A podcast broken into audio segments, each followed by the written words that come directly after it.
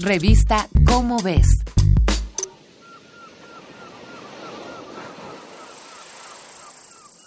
Todo ecosistema funciona de manera cíclica. Presas y depredadores que después abonarán el terreno. Especies ayudando sin querer a la reproducción de la otra. Criaturas propiciando el mismo clima en el que se sienten cómodas. Y por supuesto, especies diurnas y especies nocturnas.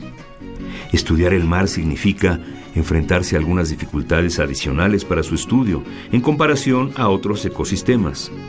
Pero gracias a una exploración nocturna realizada en la playa Shahuaychol, al sur de Quintana Roo, por los biólogos marinos Neidy Setz Navarro, Miguel Ángel Ruiz, Alejandro Vega, Humberto Baena Basabe y Julio Espinosa Ábalos, estás a punto de conocer algunas criaturas marinas de nuestro país con hábitos nocturnos.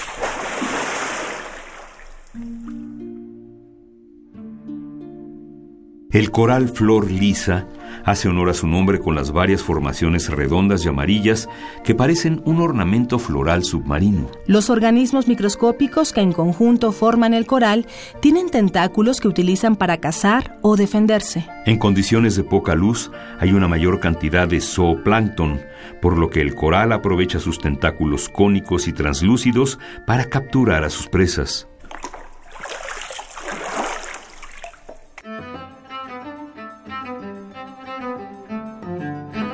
El erizo corazón, también llamado bizcocho de mar, es uno de los erizos más grandes del Caribe y a ello debe su nombre.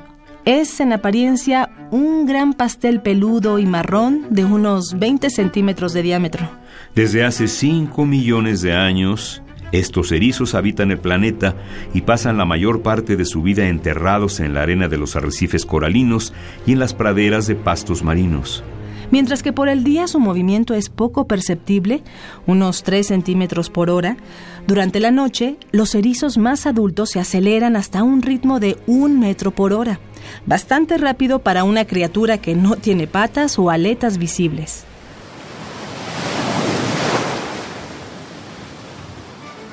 Los langostines son llamados cucarachas marinas, pues es lo primero que a uno le viene a la mente al encontrarse con ellos.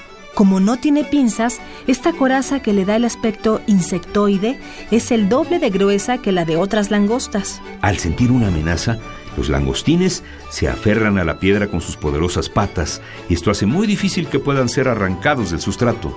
Tímidos como son, se mantienen ocultos durante el día, pues uno de sus depredadores naturales es el hombre. Algunos pescadores aseguran que su carne sabe mejor que la de la langosta espinosa. La anémona gigante del Caribe es una criatura de aspecto gelatinoso y colores vivos, con una buena dotación de tentáculos cónicos en lo que podríamos llamar su espalda. Mientras que durante el día se les ve todo el tiempo fijadas al lecho marino, los biólogos pudieron verla desplazándose durante la noche, utilizando la base de su cuerpo conocida como disco pedal. Al principio fue difícil identificar a la criatura, pues su columna cambió de forma durante su desplazamiento y aún no se conocen las causas por las que la anémona gigante del Caribe se desplaza. Los poliquetos son unos gusanitos marinos segmentados de pocos centímetros de longitud que viven en los sedimentos del lecho marino. Tienen la peculiaridad de reproducirse de manera sexual y asexual, y de ahí provienen sus hábitos nocturnos. Su reproducción sexual coincide con el desove nocturno de algunas especies de coral.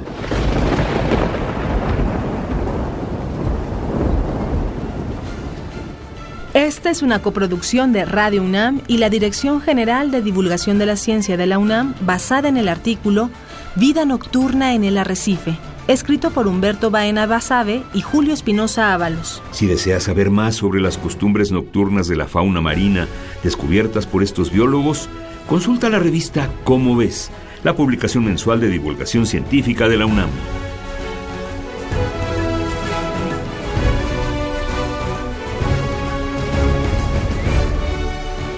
Revista Cómo ves.